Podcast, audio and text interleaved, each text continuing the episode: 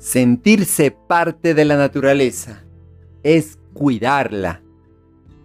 En estas vacaciones viajamos a la playa con toda la familia. Al ingresar al mar encontramos una gran cantidad de plásticos. Bolsas plásticas, botellas de plástico y de vidrio. Incluso encontramos envases desechables. El mismo mar nos lo entregó todo eso como un grito de ayuda. ¡Qué tristeza! No sé qué pensamos los seres humanos.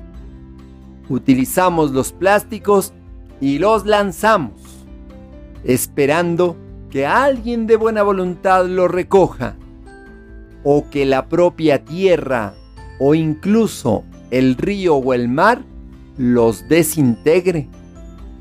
Lamentablemente, esto no es así. Pensemos un poco. Cuando vamos a la tienda y compramos agua, el agua que llevan las botellas plásticas se consume e ingresa a nuestro cuerpo para calmar la sed. Todo este proceso se puede llevar en un par de segundos. Luego, el plástico lo arrojamos en el piso, en la calle o en los ríos. Incluso llegamos a arrojarlo en la playa para que sea arrastrado por el agua o el viento al mar para que se descomponga el plástico lleva desde 55 hasta unos 500 años. Eso no es cuidar la naturaleza.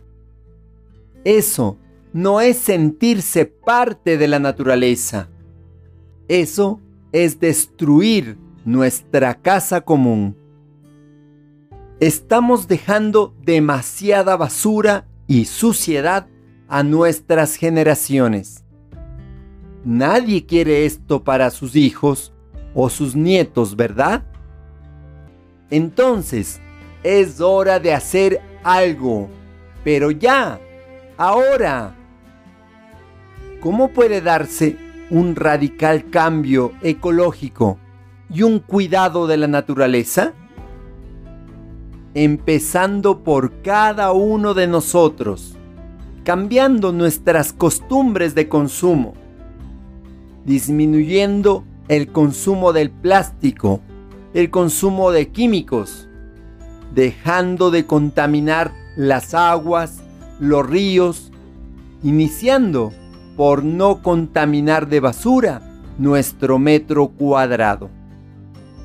Te acompaña Mario Tapia Hernández y nuestras familias. Encuéntranos en Spotify.